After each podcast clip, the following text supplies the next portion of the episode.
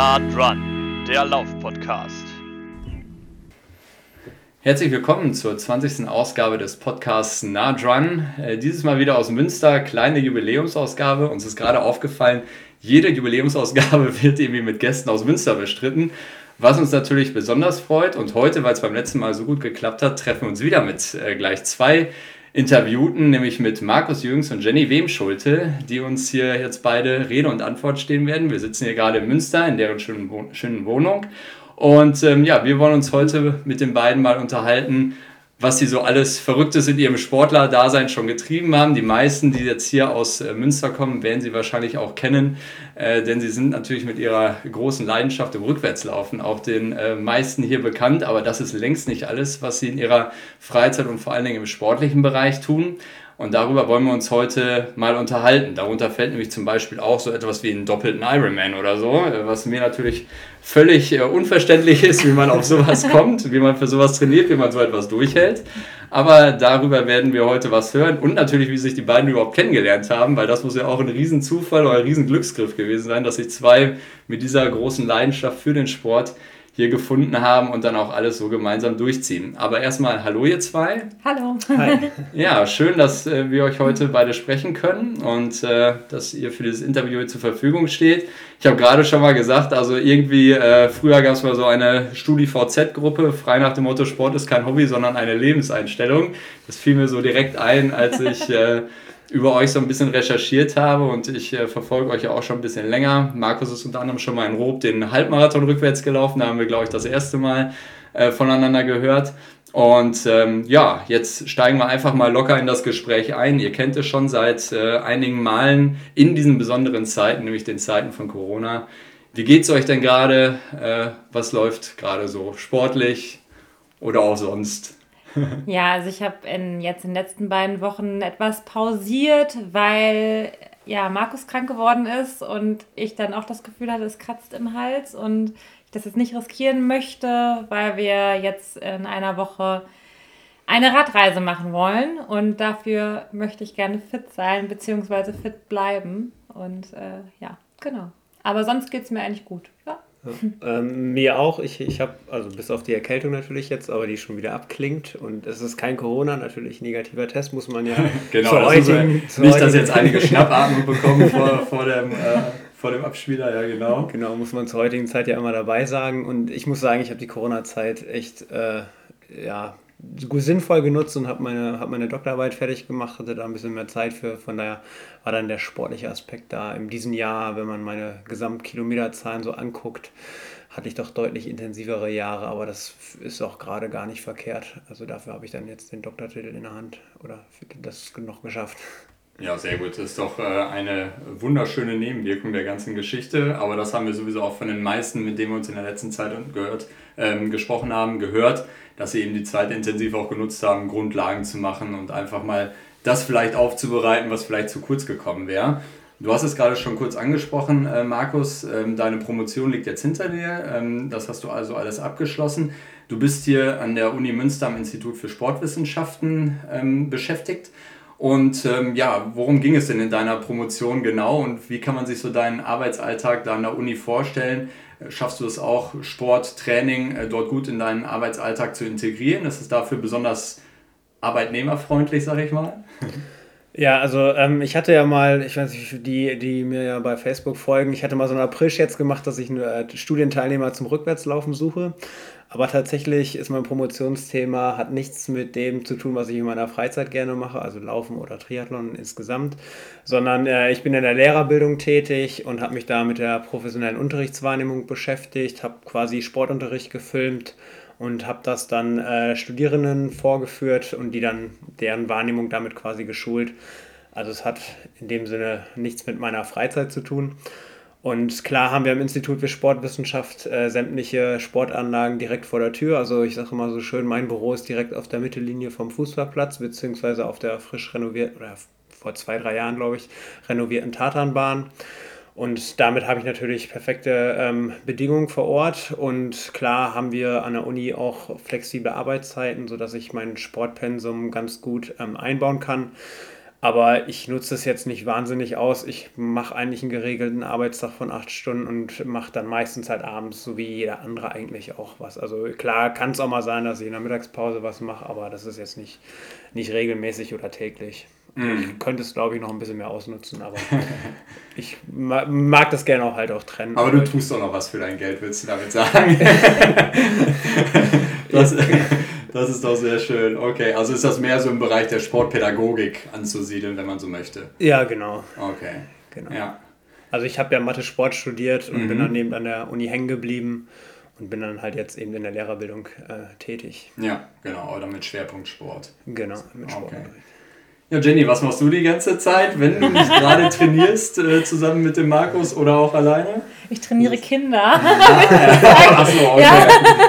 naja, ich, also ich bin Lehrerin äh, ah, von Beruf, genau. Ja. Und also keine Sportlehrerin. Mhm. Ähm, ja, ähm, ich unterrichte Englisch und Gesellschaftslehre. Ja. Und ähm, habe halt auch Englisch und Geschichte studiert und äh, zusätzlich noch Darstellen und Gestalten. Okay. Also so in Richtung Theater. Theaterpädagogik. Also das ist dann äh, definitiv Sekundarstufe 2 demnach. Ja, 1 und 2. 1 genau. und 2, mhm. genau. Genau, okay. beides. Ja. Ah, schön, sehr genau. gut. Also beide in Richtung Pädagogik unterwegs. Und genau, wiederum eine Gemeinsamkeit. Ja, mal schauen, wo das noch hinführt hier im Laufe des Gesprächs. Schön. Ja, und ähm, wir haben es gerade schon mal in der Einleitung äh, kurz gehört. Also ähm, viele Menschen sagen ja beispielsweise schon, wenn sie hören, jemand absolviert einen Marathon oder so, boah, Wahnsinn, kaum zu schaffen. Wie trainiert man für sowas? Wie schafft man das? Ähm, ihr legt ja da regelmäßig noch so eine Latte drüber oder legt noch einen drauf. Äh, ihr lauft auch schon mal einen Marathon im Training, äh, lauft äh, Trails, die äh, um die 60 Kilometer sind. Äh, kommen wir gleich noch drauf. Ähm, also ihr macht definitiv mehr als der ähm, normale Sporttreibende es wahrscheinlich äh, für sich veranschlagen würde. Ähm, was reizt euch daran, also ähm, über das Normale hinaus auch zu gehen, solche Wettkämpfe anzugehen? Was, was, was ist da das, was euch reizt?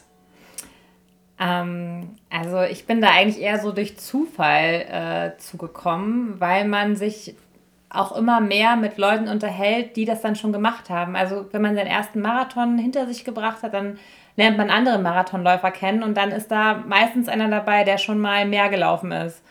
Und durch Gespräche kommt es dann irgendwann dazu, dass man denkt, naja, ach, wenn der das schafft, dann schaffe ich das doch auch.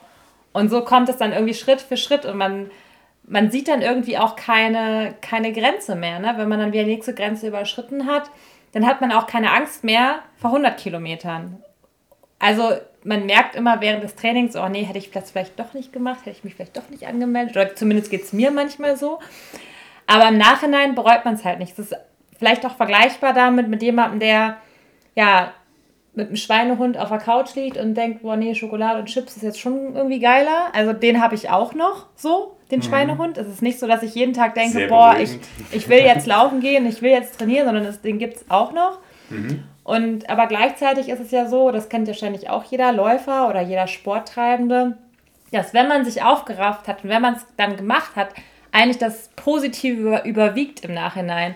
Und genauso ist es halt auch bei Ultras oder bei Marathons, dass am Ende irgendwie das Positive überwiegt und man danach denkt so, boah, geil, ich habe es geschafft und was ich alles gesehen habe, was ich auch alles in kurzer Zeit irgendwie erlebt habe, weil so ein Lauf ist ja schon auch ein Erlebnis. Man mhm. lernt Leute kennen, man unterhält sich, man äh, sieht Landschaften und nimmt die auch ganz anders und bewusster wahr, als wenn man ja irgendwie mit dem Auto irgendwo hinfährt. Ja. Also ähm, Jetzt bei dem letzten Lauf, da sind wir irgendwie durch die Taunus, durchs Taunusgebirge gelaufen und haben halt echt super viel gesehen in einem Tag, so landschaftlich. Und ich habe auch total tolle Gespräche geführt. Also Markus und ich sind da auch nicht zusammengelaufen, sondern dann bin ich auch ganz, ganz lange Zeit mit einem anderen Läufer zusammengelaufen und man unterhält sich und ja, ist total entspannt. Also man glaubt das dann gar nicht, wie entspannt sowas dann auch sein kann. Klar, am Ende schmerzt es irgendwie immer, weil ein Ultra ist halt ein Ultra. Das tut auch weh am Ende. Aber da der Puls ja immer relativ gering ist, hat man immer noch so ein Tempo, dass man sich unterhalten kann und ja, ja. Spaß haben kann einfach so. Ja, richtig cool. Aber jetzt besonders diese, diese krassen Sachen, Höhenmeter müssen dabei sein, gefühlt. Äh, die Distanzen sind häufig eben über einer, einer Marathongeschichte, jetzt hast du gerade gesagt.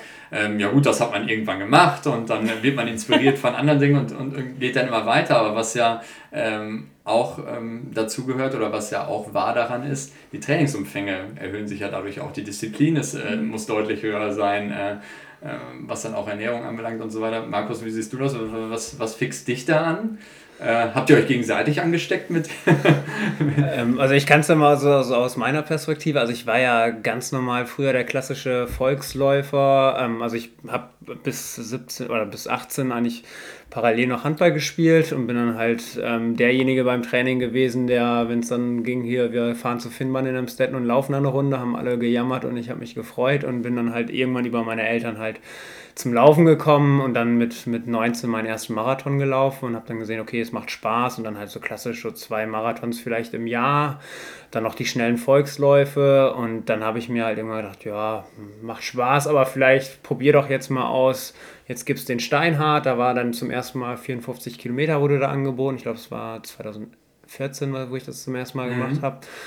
Und dann habe ich gedacht, komm, das schaffst du da auch. Wenn du Marathon schaffst, kannst du die Kilometer da, die, die äh, ähm, zwölf noch mehr, das schaffst du auch irgendwie. Und dann habe ich das halt geschafft. Dann habe ich gedacht, komm, jetzt ist der 6-Stunden-Lauf in Münster, der soll auch wohl ganz schön sein. Wenn du 54 geschafft hast, dann kannst du auch 6 Stunden laufen.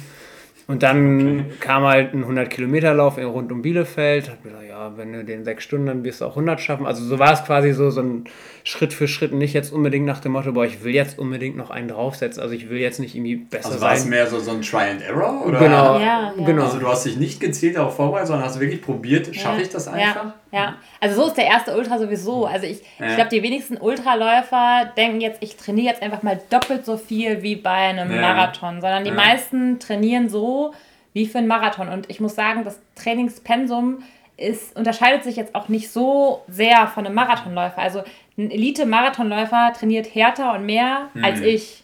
Also ja, der gut, hat dann auch die Zeit entsprechend Richtig, steht, genau. Ja. Also der, der, die laufen ja, weiß ich nicht, 150, 200 Kilometer die Woche. Bei mir, wenn es gut läuft, sind es vielleicht mal 120 oder so, aber es ja. sind jetzt nicht 200 pro Woche. Und ähm, das ist halt schon, also ja, hauptsächlich auch eine Kopfsache. Also mein erster Ultra, ich bin das nicht so Schritt für Schritt angegangen wie Markus, sondern mein erster Ultra, das waren halt gleich 70 Kilometer und sofort 3300 Höhenmeter. Mhm. Ähm, wow. Ohne vorher zu wissen, was das bedeutet. Also ich bin halt auch ein bisschen naiver vielleicht dran gegangen. so, was auch im Nachhinein betrachtet gut war, weil ja. ne, dann überwindet man sich doch immer wieder und äh, schafft es dann irgendwie doch. Aber ähm, ja, man merkt halt dann auch einfach nach so einer, nach so einem Ultra, boah, das habe ich jetzt geschafft, ohne mich jetzt gezielt darauf vorzubereiten. Was geht dann Was erst geht noch? dann erst genau. noch? Genau, ja, also so, es ist ja auch okay. die Euphorie danach. Ne? Ja, Es ist halt nicht so, die letzten zehn Kilometer sind die Hölle gewesen, aber die Euphorie direkt im Anschluss überwiegt einfach. Ja, cool. So, ja. Ja, sehr stark. Du hast es gerade, glaube ich, schon mal gesagt, Jenny, in der letzten Woche, wenn ich es richtig weiß, wart ihr, ne, vorletzten dann wahrscheinlich schon, ne? Wart ihr im Taunus unterwegs äh, bei dem äh, Sonnenwald nahe Ultra Trail, 62,5 Kilometer, 2258 Höhenmeter sind da überwunden worden von euch. Ähm, Genau, das ist halt einer dieser für Außenstehende vielleicht verrückten Wettkämpfe, die ich gerade schon mal äh, angesprochen habe. Ähm, wenn ihr euch auf diese Wettkämpfe vorbereitet, ähm, macht ihr das häufig auch gemeinsam oder kriegt ihr das vielleicht auch wegen eurer Arbeit so gar nicht zusammen in den Tagesablauf integriert? Erzählt mal, wie, wie läuft da eine Vorbereitung bei euch für so einen Wettkampf? Ja.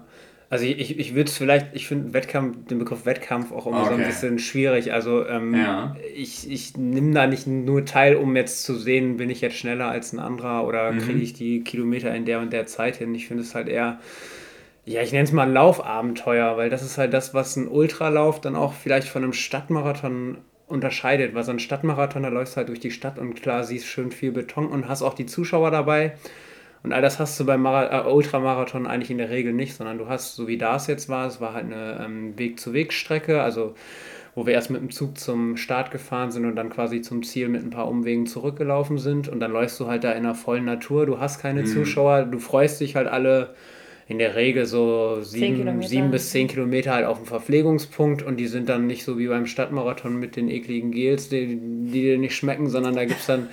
deftige Benutzer. Ja, genau. Ja, genau da ja. gibt es dann genau frisch gebackenen Kuchen von netten Helfern ja. und Helfern, die einen begrüßen und das ist halt das, was, was mich auch so insgesamt daran reizt, dass es halt ähm, viel mehr im Einklang natürlich mit der Natur ist, aber auch im Einklang mit sich selbst, wenn man da mal 20, 30 Kilometer auch ein Stück für sich mal alleine ist. Also mhm. ich, ich mag das halt auch mal gerne und in der Regel, also um auf deine Frage zurückzukommen, mhm. trainieren wir halt, wenn wir hier in Münster sind, eigentlich schon fast ausschließlich zusammen. Mhm und ähm, machen dann halt auch mal, wie gesagt, im Training äh, Marathon, aber es ist dann nicht so, dass wir da voll Gas geben und am nächsten Morgen oder die nächsten fünf Tage dann äh, nichts mehr machen, sondern ja. das sind dann halt entspannte Trainingsläufe. Das sind dann also, auch im Pulsbereich von 130, 140. Also okay. beim, beim Wettkampf Marathon, da kann man ja schon mal auch 160er hm. Puls durchlaufen.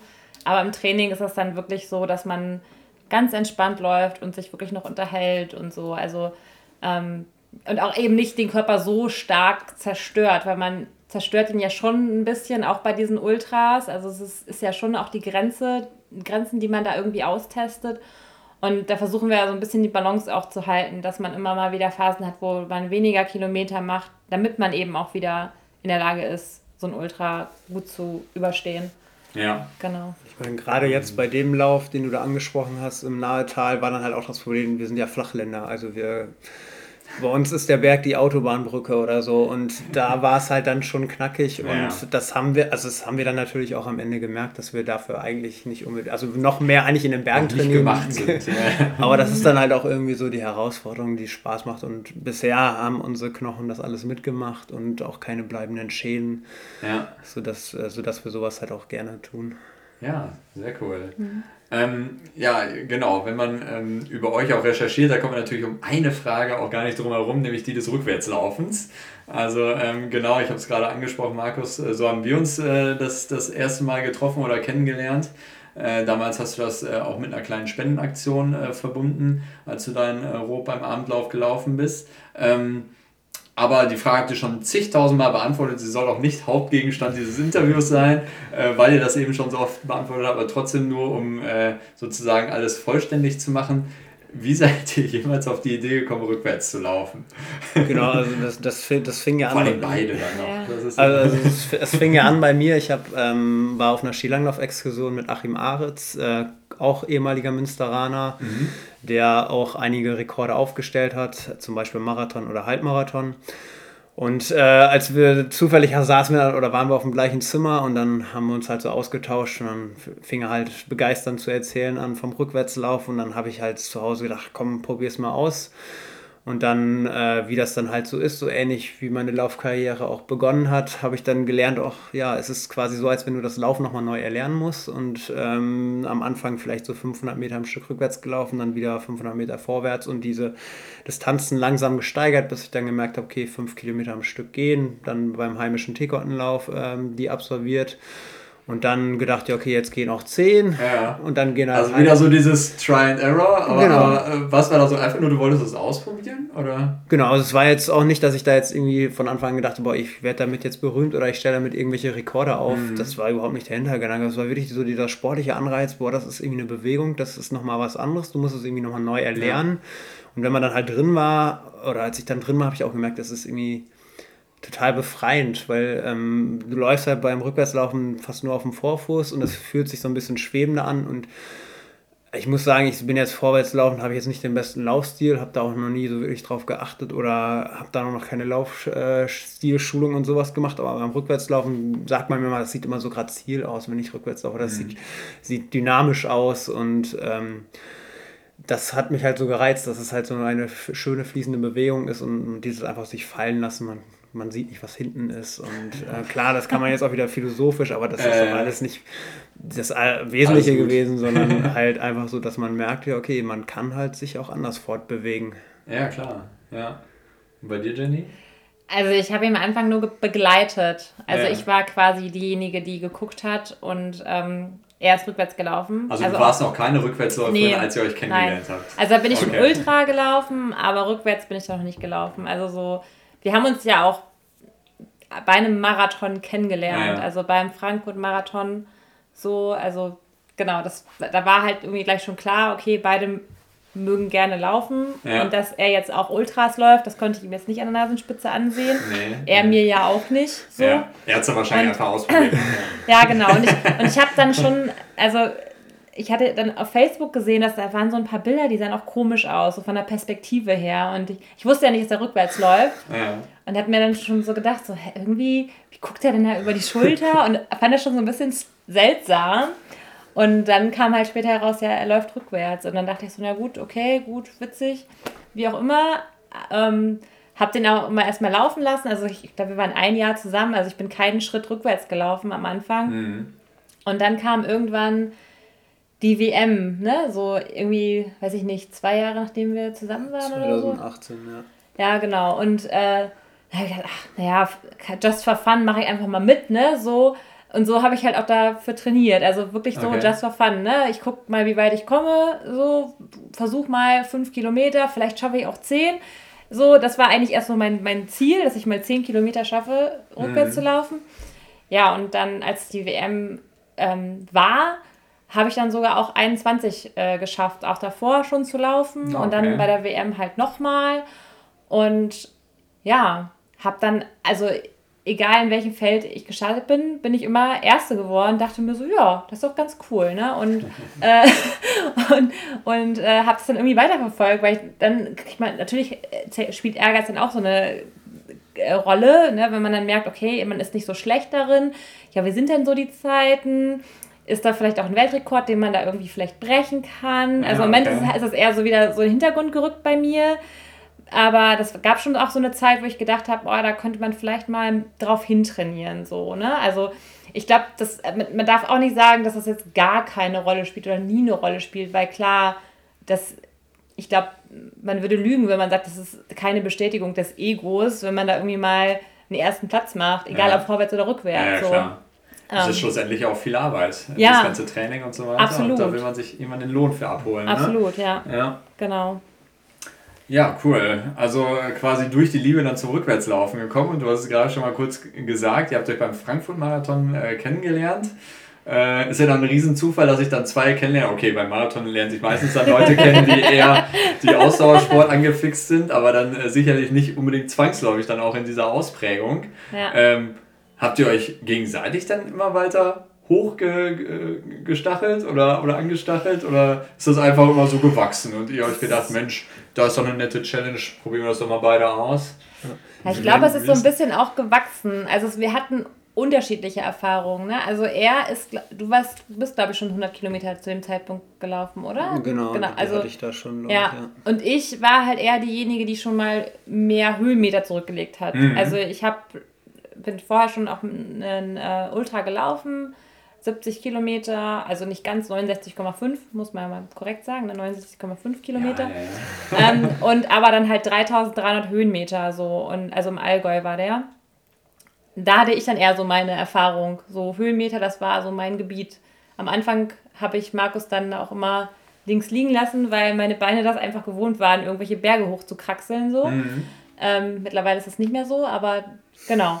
Äh, und er war eben der Experte in Sachen Kilometer, so. Also Ja. 100 Kilometer, das war für mich irgendwie noch utopisch, obwohl ich ja so viele Höhenmeter schon zurückgelegt ha hatte. Aber ich dachte, 100 Kilometer, nochmal 30 mehr, das, das ist schon nochmal eine andere Hausnummer Mhm. irgendwie. Und so kam das dann irgendwie so nach und nach, oder? Also so, dann gab es Laufveranstaltungen. Also er ist dann auch mal mit ins Allgäu gefahren, dann haben wir mal dem im Allgäu gemacht und ähm, die 100 Kilometer standen bei mir dann irgendwie auch mal an ähm, beim WHEW und das kam eher so nach und nach. Und dann dachten wir, oh cool, der Mauerweglauf, 100 Meilen, auch nicht schlecht. So. Also irgendwie, das kam so nach und nach, oder? Also ich würde nicht sagen, der eine hat dem anderen irgendwie was gesagt, sondern es war so, boah cool, da ist ein Lauf, so lass Ja. mal überlegen. Da haben sich zwei mit der gleichen Begeisterung gefunden, Ja, sozusagen. Und äh, Ja. dann äh, tut das Angebot an Ultras und so weiter sein Übriges, Ja. was dann auf ein williges Publikum trifft. Und äh, ja. Ja. genial, cool. Ja. Ähm, ja, aber äh, das ist ja noch lange nicht genug. Also jetzt haben wir nur über Laufen gesprochen, aber ähm, viele wissen auch, ihr seid auch in den übrigen Triathlon-Sportarten unterwegs. Also ähm, formal kann man, glaube ich, sagen, mehrheitlich dann in dem Radfahren daneben her, ne, wenn man so möchte. Habt ja gerade auch schon erzählt, nächste Woche steht ja, wenn dann alles gut läuft, ähm, auch ein Radurlaub ähm, dann auf dem Plan. Ähm, genau, Schwimmen, Radfahren, äh, Laufen sind bekanntermaßen die Triathlon-Sportarten. Laufen macht ihr sehr ausgiebig. Ähm, Radfahren oder Schwimmen, gerade schon gesagt, wahrscheinlich eher Radfahren. Was reizt euch da noch? Einfach Ausgleichssportart äh, zum Laufen? Oder gibt es da auch eine besondere Beziehung, warum Radfahren jetzt äh, so toll ist für euch? Ähm, also bei mir äh, fing das Radfahren halt dadurch an, dass ich ja Sport studiere und äh, an einer Exkursion teilgenommen habe, wo wir mit dem Rennrad über die Alpen sind. Und da bin ich quasi vom Läufer dann zum Radsportler geworden. Und da war dann eigentlich, ja, ich muss jetzt schon sagen, es ist ein bisschen langweilig, aber ich wiederhole mich. Es war die gleiche Geschichte wie auch damals beim Rückwärtslaufen. Dann habe ich gemerkt, okay, ich kann Radfahren, macht Spaß. Äh, mein Anreiz ist dann immer, ja, ich hätte theoretisch auch den Anreiz haben können, ich will jetzt immer immer schneller werden, sondern den habe ich nicht. Mein Anreiz ist dann eher, ich will länger fahren.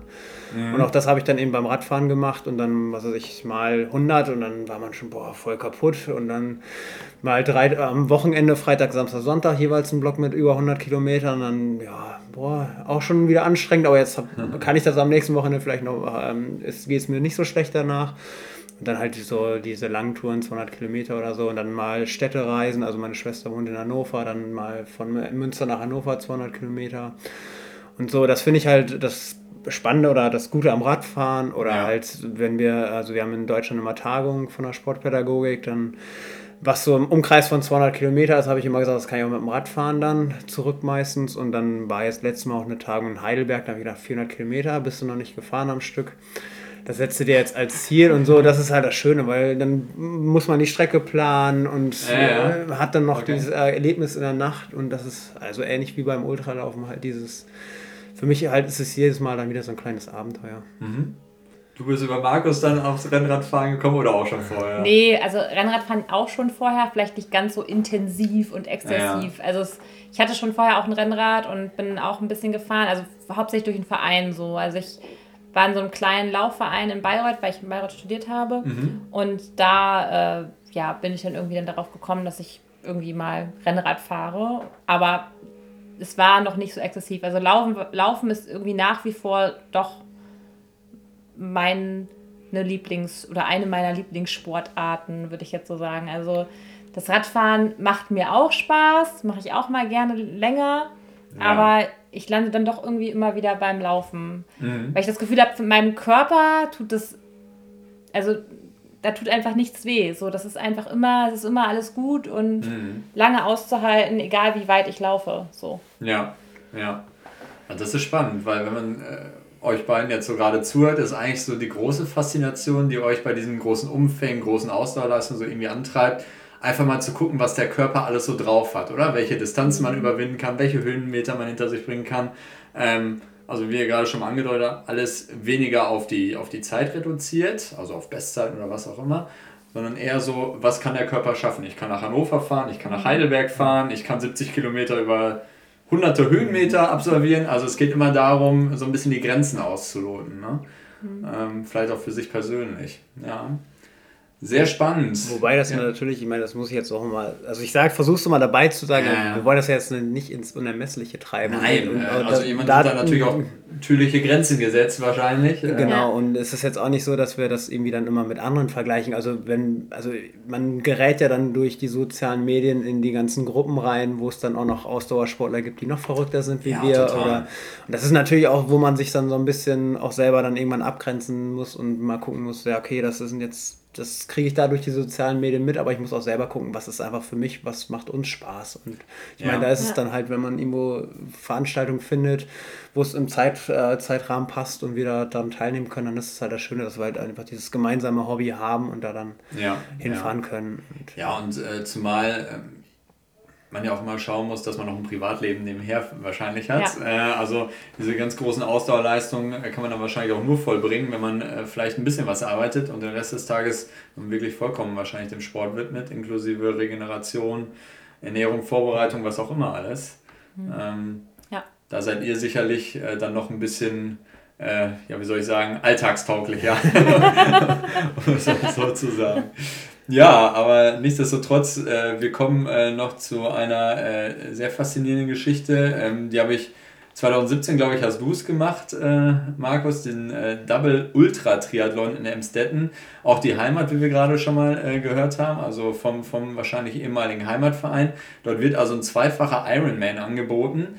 Ähm, das sind dann also 7,2 Kilometer. 7,6. 7,6, genau, 3,8 war der Einfall, genau. 7,6 Kilometer äh, Schwimmen, dann fahren wir nochmal 360 Kilometer Rad und dann wird nochmal 84,4 Kilometer gelaufen. Ähm, mhm. Sprich zwei volle Marathondistanzen.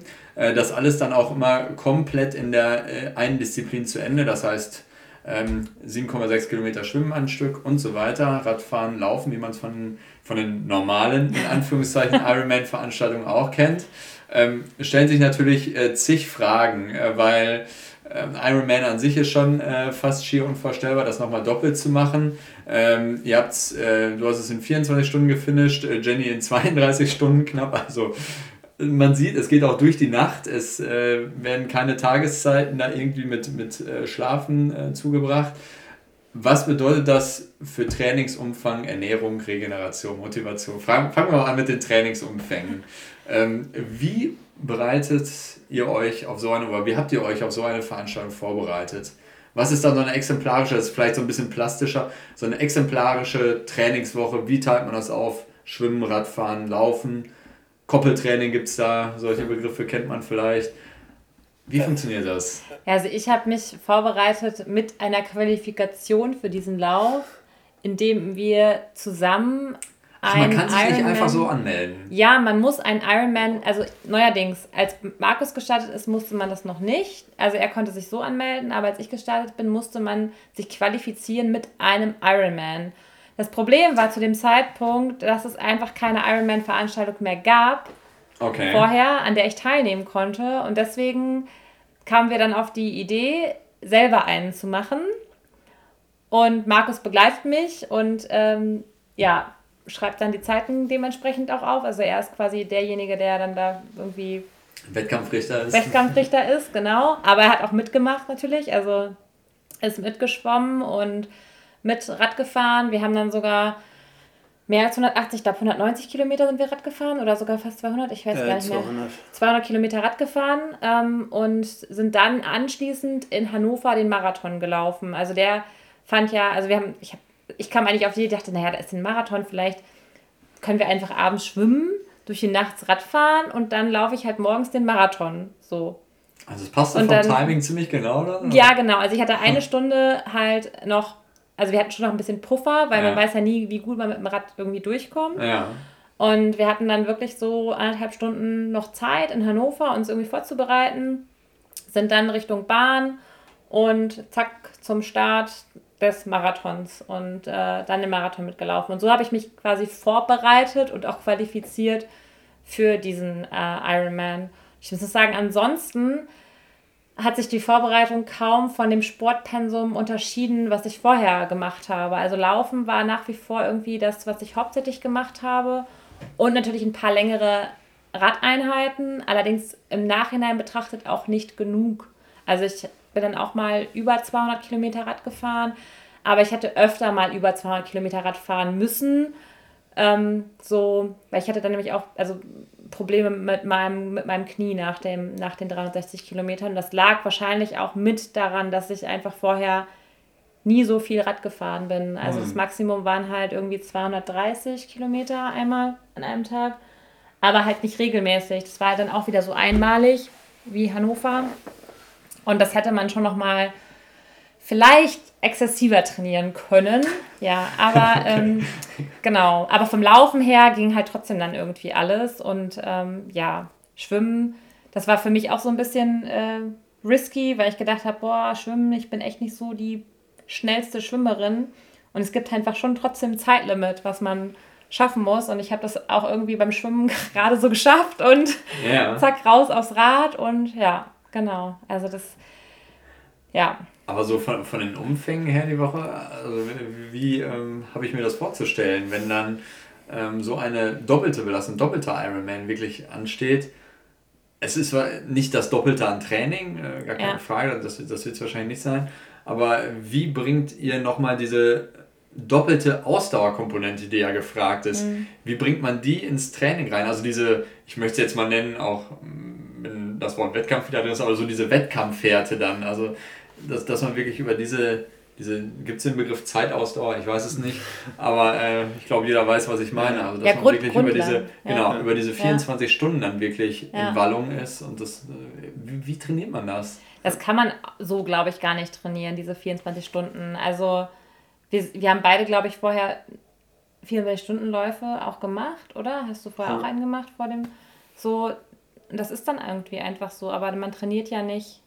Also ihr habt von Grundlagen um, schon gezehrt auf jeden ja, Fall. Genau. Ne? Also, ja, ja. Mhm. Und man, man, man macht natürlich dann auch längere Einheiten. Also das schon. Also dass man wirklich mal einen Marathon in der Woche läuft. Und das macht man ja nicht, wenn man sich jetzt auf einen Marathon Klar. vorbereitet. Dann läuft ja. man nicht mal einfach mal so einen Trainingsmarathon. Oder dass man wirklich auch mal 200 Kilometer Rad fährt. Und im besten Fall, also bei Markus lief die Vorbereitung, glaube ich, was das angeht, besser, als er sich vorbereitet hat, weil er dann wirklich auch mal an einem Wochenende irgendwie ist er dann nur Rad gefahren. Also in zwei Tagen hintereinander irgendwie 200 Kilometer oder 300 Kilometer Rad gefahren. Und mhm. sowas dann schon noch eher. Und dann aber auch wieder Phasen, wo man wieder regeneriert. Also dass man dann lange viel macht, also an zwei, drei Tagen wirklich richtig lange Strecken zurücklegt und dann aber auch wieder zwei, drei Tage wirklich pausiert. So. Also auch nicht aktiv regeneriert, sondern. Also vielleicht kurze Läufe macht, ja, ja. so 10 Kilometer oder so, aber halt nichts Exzessives. Ja, so, ne? ja genau. Okay.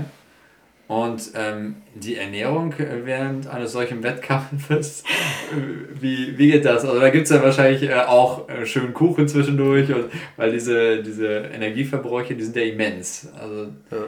Also ich meine. Habt ihr eigene Verpflegung dabei gehabt? Genau, es ist ja so, dass du, ähm, und das ist halt auch das Schöne an so einem, einem Ultra-Triathlon, wie es ja dann heißt, äh, oder doppelten, äh, Double Ultra-Triathlon im Second ja, hieß es ja genau, es, also so heißt es genau, ähm, dass du halt ein Betreuerteam um dich hast. Also du bist von Anfang an nicht alleine, es ist alleine, okay, bei so einem Doppelten kann man das vielleicht auch noch alleine schaffen, aber in der Regel ähm, spätestens wenn es dann zum Dreifachen wird, das kannst mhm. du nicht ohne ein Team machen. Und das ist halt das Schöne, der, der eigentliche Ausdauersport, der ein Einzelsport ist, wird dann zur Mannschaftssportart oder zur Teamsportart. Und ähm, klar, beim Schwimmen nimmst du dann verflüssigtes Gel vielleicht nochmal zu dir, aber eigentlich auch gar nicht so viel, ähm, weil beim Schwimmen, wenn du da zweieinhalb Stunden äh, in der Waagerechten liegst, dann willst du auch eigentlich gar nicht so viel essen. Und du hast ja noch das Frühstück in dir, da brauchst du auch eigentlich nicht so viel, ja. wenn das geht. Und dann fängst du halt wirklich beim Radfahren an, dich vernünftig zu ernähren. Und da hatte ich den Vorteil damals, dass ich halt mich mit Peter Knein, wäre vielleicht auch mal ein Kandidat hier für den Podcast, der hat äh, super Geschichten und weiß halt auch super viel, weil er einfach schon seit ja. 20 oder 30 Jahren das macht. Und der hat mir halt viel erzählt, was ich dann so zu mir nehmen kann, was vernünftig ist dann auch auf dem Rad. Und das sind dann halt ähm, Haferriegel waren das vor allen Dingen. Und dann habe ich mir aber auch so gesagt, ja, das ist ja auch ein Tagesablauf. Also wir sind morgens um sieben oder halb sieben, ne, um sieben Uhr war es, glaube ich, gestartet. Dann habe ich dann so zum Mittag, dann esse ich ja normalerweise mittags. Das heißt, auf dem Rad will ich da auch irgendwas zum Mittagessen haben. Und dann habe ich halt hat die Mutti im Thermomix äh, Kartoffelbrei gemacht und den schön ja, klein puriert und dann gab es das in der Flasche und dann habe ich da, mich darauf gefreut, so ein bisschen so eine warme Mahlzeit mittags auf dem Rad ja. zu haben. Dann gab es nachmittags noch das Eis auf dem Rad oder ähm, pürierter, pürierter Shake, so ein bisschen, der ein bisschen kälter war. Und so hat also ich habe dann wieder wirklich also Essen ist dann eine Belohnung. Dann, ja. Also so, dass man halt auch den Kopf Aber auch lebensnotwendig, oder? Also, Klar. Äh, es schlägt dann sozusagen zwei Fliegen mit einer Klappe. Ne? Erstens die Belohnung, man hat so ein Etappenziel, auf das man hinarbeitet. Mhm. Weil so 360 Kilometer ist ja erstmal unvorstellbar. Also erstmal so ein Berg, vor dem man steht. Ja. Aber du, also das ist ja auch der Vorteil an, in, an diesen Ultradistanzen. Die sind ja nicht so, dass du was weiß ich, äh, in Kanal losschwimmst und dann 7,6 Kilometer weiter rausgehst, sondern ja. das war natürlich im Becken. Das heißt, du hast jedes Mal nach 50 Metern, weißt du, so habe ich wieder ein Stückchen mehr geschafft. Ja. Das waren dann, ich glaube, 156 Bahnen. Ähm, und dann beim Radfahren waren es halt Runden von, ich glaube, ungefähr 5 Kilometer. Und mhm. alle 5 Kilometer warst du an der Bühne oder hast, die, ähm, hast deine Betreuer gesehen. Und ähm, so teilt man sich das dann halt wirklich in Runde für Runde ein. Weil wenn ich mir jetzt vorstellen würde, ich müsste da bei dem Wettkampf von Münster bis, äh, keine Ahnung, irgendwo ins Bergische Land fahren, 360 Kilometer oder noch weiter wahrscheinlich, äh, dann, dann ist das von der Vorstellung nicht machbar. Und so, ja, dass ja. du halt diese kleinen Runden hast, dich immer wieder freust, äh, da ist dann. Und auch rein organisatorisch ja auch gar nicht machbar. Also will man da 24 genau. Stunden ganze Verkehrsstraßen sperren, das wird ja auch irgendwann ein bisschen irre, ne? Ja, äh, super. Wir hatten es gerade schon mal so kurz angesprochen, dieses Thema Motivation. Ähm, erstens äh, stelle ich mir die Frage, während des ganzen Trainings, jetzt sagt ihr, okay, die Motivation oder die Trainingsumfänge haben sich auch nicht sonderlich von dem unterschieden, was ihr sowieso schon gemacht habt. Also nicht sonderlich, es gab immer Spitzen. Ihr habt äh, sehr stark auch von der Ausdauer gelebt, die ihr sowieso schon in den Jahren zuvor gelegt habt. Dann lasst uns doch mal auf die Motivation in diesem äh, Wettkampf eingehen. Ein Motivationspunkt war eben diese ganzen ähm, Mahlzeiten, äh, die man dann zu festen Punkten, Übergabepunkten immer bekommen hat und zu festen Zeiten. Äh, aber Jenny, wie hast du das gemacht? Ähm, hat man einfach nur vor Augen, gleich gibt es den imaginären Lorbeerkranz und man ist, man ist zweifache Iron-Frau oder was, was nein, hält einen da nee, oben? Nein, also ich glaube, also 32 Stunden. Ja, ich meine, ich glaube auch. ja, also, also ich muss auch dazu sagen, das Krasse an dem, also da, das war wirklich die, die erste Veranstaltung, wo ich gedacht habe, es könnte sein, dass ich nicht finische, weil ähm, ich halt nach dem Radfahren diese Schmerzen hatte. Und das Radfahren hat auch ewig gedauert, weil ich auch Probleme mit meinem Fahrrad hatte. Also es gab so mehrere Faktoren, die einfach nicht gelaufen sind. Also erstens ist mein Fahrrad nicht richtig gelaufen, da wurde eine neue Kette draufgepackt und ich konnte zwischendurch nicht richtig schalten. Dann äh, gab es Gegenwind und Regen. Also ich war eigentlich schon auf dem Rad total frustriert, musste mich da eigentlich andauernd wieder überwinden, weiterzufahren und und dann kam irgendwie noch die Zeit in den Nacken. Dann hat er gesagt, so, oh, ob ihr das schafft auf dem Rad? Und da dachte ich so, ja toll, die Kette funktioniert nicht, ich kann nicht richtig schalten. Und dann noch dieser Gegenwind und der Regen. Und, und äh, also, also ich war da zwischenzeitlich richtig frustriert. Also es war eigentlich so ein Wettkampf äh, im Nachhinein, wo ich andauernd an meine Grenzen gestoßen bin. Also von Anfang an eigentlich. Also erstens das Schwimmen, das war halt schon so Gerade am äh, Limit. Gerade, gerade am Limit. Also ja gut, das heißt, eine halbe Stunde hatte ich schon noch Puffer, aber ja, ja. vom Kopf her war ich einfach am Limit. Also ich habe vom Kopf her schon gedacht, ob ich das schaffe. Ich meine, ich habe es dann auch gut geschafft, aber der Kopf hat ja gesagt, ich kann nicht schwimmen so, ne? Und das, das ist ja manchmal auch so eine Blockade, die man irgendwie erstmal loswerden muss. Und ähm, genau, beim Radfahren war ich auch am Ende, im Endeffekt noch äh, gut in der Zeit so, aber ähm, für das, was alles passiert ist währenddessen. Ja. Ähm, genau, und dann bin ich runter vom Rad und habe halt direkt richtig Schmerzen in meinem Bein gehabt. Und das hatte ich halt noch nie. Ich hatte noch nie solche Knieschmerzen. Und ich wurde auch ähm, in meiner Jugend, das also vor 16 Jahren, vor 16, 17 Jahren an meinem Knie operiert. Ja. Und ähm, hatte aber nie wieder Probleme damit. Und genau dieses Knie hat halt richtig geschmerzt. Oh. Ähm, genau. Dann geht und, das Kopfkino aus wahrscheinlich. Genau. Und ich habe dann auch gesagt, boah, ich gehe jetzt erstmal zum Physio und guck mal, was der sagt und habe irgendwie auch schon innerlich damit gerechnet, sagt, lass das sein, du machst dir dein Knie kaputt. äh, geh lieber wieder, ne? So, ja. äh, egal. Und dann hat der Physio mir aber so gut zugeredet und mir gesagt, ach, das, das Knie hält das alles aus, wir drucken das da wieder rein, das läuft schon, alles gut, ne? Kommst einfach alle, alle zwei, drei Runden vorbei und dann massieren wir da wieder, drücken das wieder rein. Und es waren solche Schmerzen, ich habe in diesem Zelt so geschrien und es hat so geschmerzt. Aber der Physio meinte ja, das geht. Und das war dann so eigentlich auch derjenige, der mich dazu gebracht hat, mehr oder weniger das zu finishen. Ne? Also ich glaube, wenn der nicht mhm. gewesen wäre, wenn der nicht gesagt hätte, du mach weiter, ich weiß nicht, ob ich weiter gemacht hätte. So, ne? Es war dann wirklich so, ja, der hat mich immer wieder motiviert, noch eine Runde zu laufen. Und am Ende hatte ich von allen Frauen die schnellste Laufzeit, obwohl ich gefühlt 20 Mal im Physiozelt saß, so, ja. weil, äh, oder lag, ja. ähm, weil ich nicht weiterlaufen konnte, so, ne? Und ja währenddessen sind irgendwie auch noch, also von den, von den, die gestartet sind, haben natürlich auch super viele abgebrochen, so, ne? Und die haben alle immer, da war der nächste weg und dann war der nächste weg und ich dachte mir so, hä, warum, wo sind die alle, ne? Und ja. ich hier mit meinem Knie und so. und äh, ja. ja, und das, das war irgendwie auch das Erlebnis ähm, beim Double Ironman, dass ich einfach wirklich nur mit dem Kopf vorangekommen bin, mhm. dass der Kopf, also das war ist irgendwie auch der Wahnsinn, glaube ich, an all diesen Ultra Veranstaltung, egal ob ein Ultra für einen 20 Kilometer ist oder ein Ultra für jemanden 100 Kilometer sind. So, das ist so, dass, dass man die eigene Grenze einfach ähm, ja, überwindet und, ähm, ja. und dann merkt, was der Körper, also zu was der in der Lage ist. Genau. Das ist so erstaunlich und so ein Wahnsinn. Und, ja, das ist irgendwie der, der, der, der, der Gewinn. Also es ist nicht der Gewinn, da irgendwie insgesamt zu gewinnen mhm. oder, ähm, weiß ich nicht, äh, auf dem Treppchen zu stehen oder so, sondern der Gewinn ist einfach, diese eigenen Grenzen immer wieder zu überwinden. Ja. Das ist der wirkliche Gewinn daran. Ja, und wieder auch dieser Teamgedanke, da jetzt äh, mit dem Physiotherapeuten, der nicht ja. im Team war, ja, der ja. dann irgendwie zu, zum, zum Team des jeweiligen Athleten wird, äh, indirekt, genau. indem er gut zuspricht, indem er behandelt oder was auch immer. Das heißt also, sowas ist ohne wirklich Zutun von außen, die einen reichen das Essen, bereiten das vor, wie auch immer. Äh, gar, nicht, gar nicht zu schaffen. Ne? Ja. ich meine, ja. bei, bei dir war es ja auch, also du bist ja dann auch mit Peter Knein da gelaufen, der dich da ja auch äh, gut, gut, gut, motiviert hat. Und das ist ja dann Also wir sind dann unter den Sportlern herrscht ein unglaubliches Teamverständnis und Zusammenhalt. Also da ist da nicht so, dass der eine dem anderen das nicht gönnt, sondern da wird dann halt, also wir sind keine Gegner da in dem Sinne. Ja. Ja, dann kommen wir jetzt mal so langsam auf die Zielgeraden unseres Gesprächs. Wir haben jetzt schon unheimlich äh, viel gelernt über äh, extrem Ausdauersport, wenn man so möchte. Ähm, was sind denn eure nächsten sportlichen Pläne? Also für die nächsten Monate. Jetzt kommt natürlich der Herbst, jetzt kommt der Winter hm, Corona ist auch da, das heißt also unheimlich viele Wettkämpfe. Aber es hat sich ja schon ziemlich reduziert. Jetzt sind einige dabei, äh, besonders ausgeklügelte Hygienekonzepte zu entwickeln, äh, die ja vielleicht so einiges ermöglichen. Habt ihr da schon irgendwas ins Auge gefasst?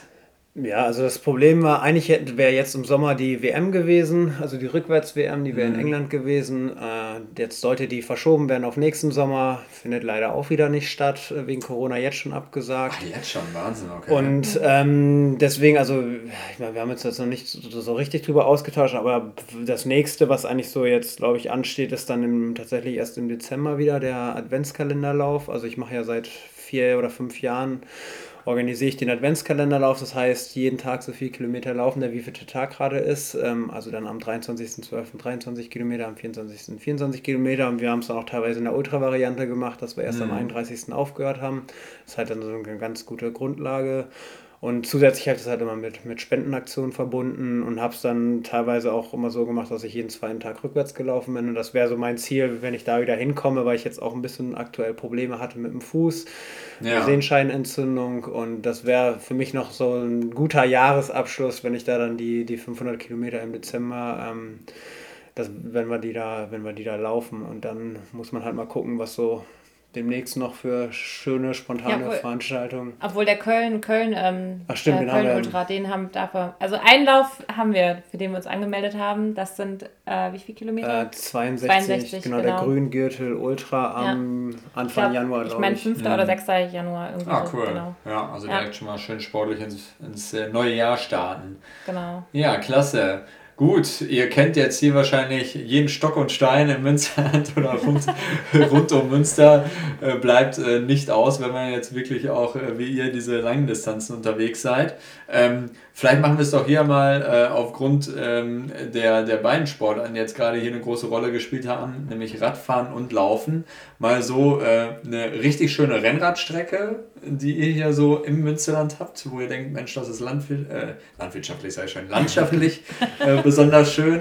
Und äh, wir haben ja gelernt, dass es spielt bei euch besonders eine ganz große Rolle, dann auch landschaftlich so im Bereich Laufen. Vielleicht ist es auch die gleiche. Ja, ich bin, ich bin meistens der Schreckenchef, weil ich immer äh, fast genauso viel Zeit vom PC verbringe, wieder schöne neue Strecken rauszusuchen. Ah, okay. Äh, Radfahren, also wir sind ja jetzt hier im, im Osten von Münster, also sind vom Jahr hier hingezogen, am Kanal ungefähr Hafenecke. Mhm. Und da habe ich jetzt so eine 70 Kilometer, ich nenne es mal Feierabendrunde gebastelt, äh, die dann Richtung Osten, Richtung ähm, Techte und dann fast an Warndorf dran äh, geht.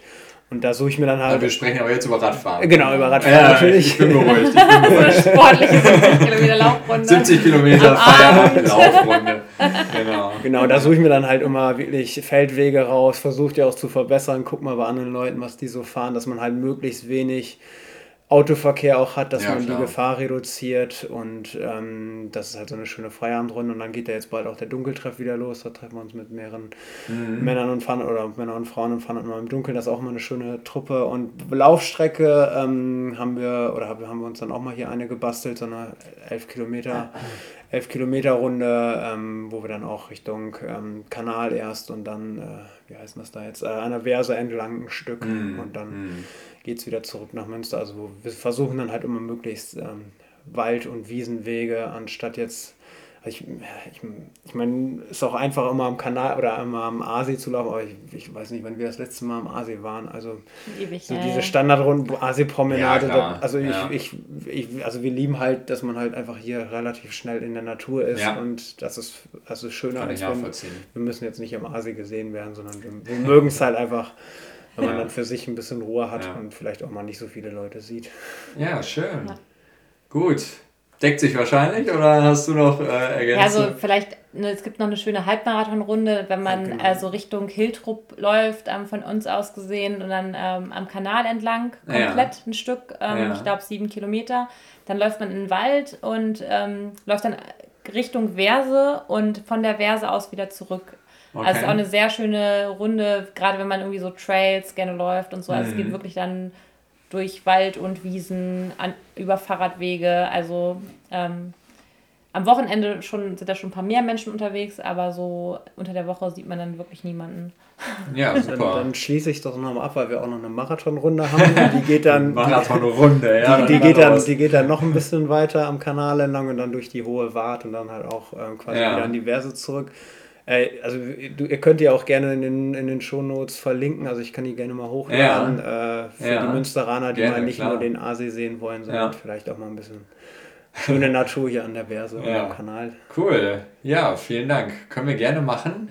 Ähm, dann würde ich sagen, wir haben viel gelernt. Herzlichen Dank euch beiden äh, für das äh, super Gespräch gerade eben. Ähm, wenn ihr noch mehr über die äh, sportlichen Aktivitäten der beiden herausfinden möchtet und vielleicht ganz gute Anregungen für neue Laufstrecken, neue Radstrecken haben möchtet, dann folgt den beiden doch auch auf Instagram. Jenny ist da als Retro Running Girl zu finden, der Markus als The Backwards Runner. Und äh, wir sind natürlich auch als Nah Run auf Instagram und auf Facebook. Also da auch gerne mal vorbeischauen. Da sind dann auch alle anderen Folgen verlinkt und äh, auch noch äh, ja, mit allen anderen Infos äh, versehen. Und die beiden werden sicherlich äh, auch mal, wenn ihr sie vielleicht anschreibt, mal eine Strecke vorbeischicken. Für die, die jetzt hier nicht so ortskundig sind und mit den Begrifflichkeiten an der Verse entlang äh, nicht so viel direkt anfangen können, das sind ja auch erstmal nur grobe Beschreibungen, dann ist sicherlich da auch was möglich.